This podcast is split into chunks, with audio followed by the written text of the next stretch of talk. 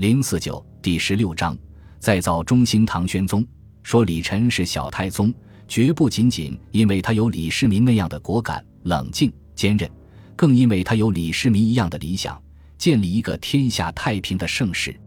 李晨给官员们最主要的印象就是自律、勤政、好学。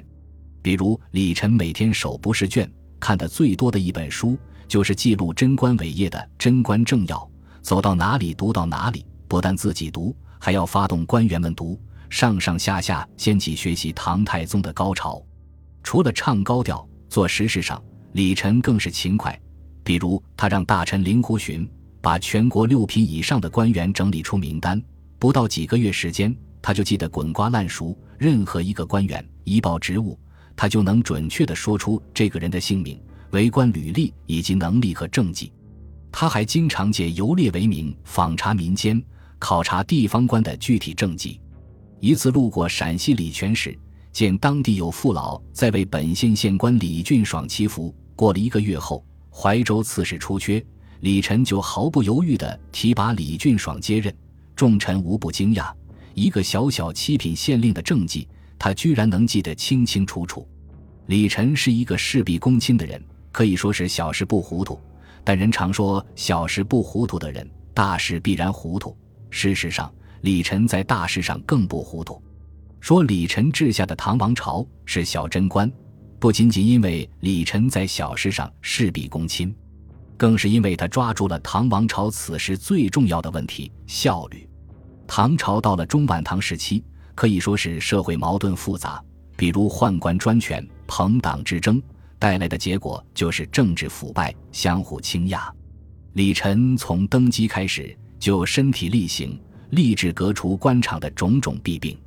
他在位期间，健全了唐王朝的官员审查制度，对地方官员的考核用中央直接派御史来进行稽查，御史只向皇帝本人负责。另外，在全国各地广布亲信，收集地方百姓对于地方官的种种言论，优秀的表彰。有劣迹的，一律查办。他在位期间，官员的升迁有时候可以用奇迹来形容。比如，今天你可能还是个芝麻绿豆的县令，但是明天很可能就官至刺史；今天你可能是位高权重的京官，明天很可能就一撸到底。他用几乎工作狂的状态，每天审查全国各地递交上来的报告，着力整治贪污腐败。与此同时，他对自己也非常严格。比如，他非常欣赏的一个月宫杀了人，他坚决交给司法机关严办，毫不袒护，甚至对自己的子女，他都严格到近乎不近人情的地步。一次，他的女儿穿了一身孔雀服，本想在老爹面前显摆一番，没想到却被李晨劈头盖脸一顿臭骂，说我正在厉行节俭，你却如此铺张浪费，这让外人怎么看我？他的小女儿结婚前为小事发脾气，他知道后。坚决取消了小女儿的婚约，说：“你这个样子嫁过去，不是给我丢人吗？”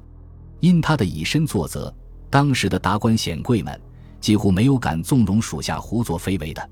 唐朝吏治之风一时大好。李晨做的另一件事就是精简机构，尤其是精简税务机构。他在位期间，对国家的税收体系进行了大规模调整，地方收税的权利被直接下给县令。且不需委派官吏代收，从制度上堵住了贪污腐败的口子，同时大力裁减冗员。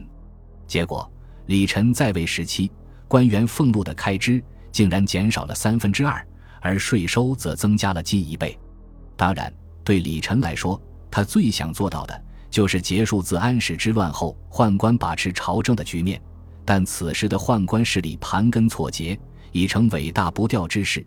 李晨虽然大权在握，却也不能轻动，只能在各个方面进行限制，减少宦官干涉朝政的机会。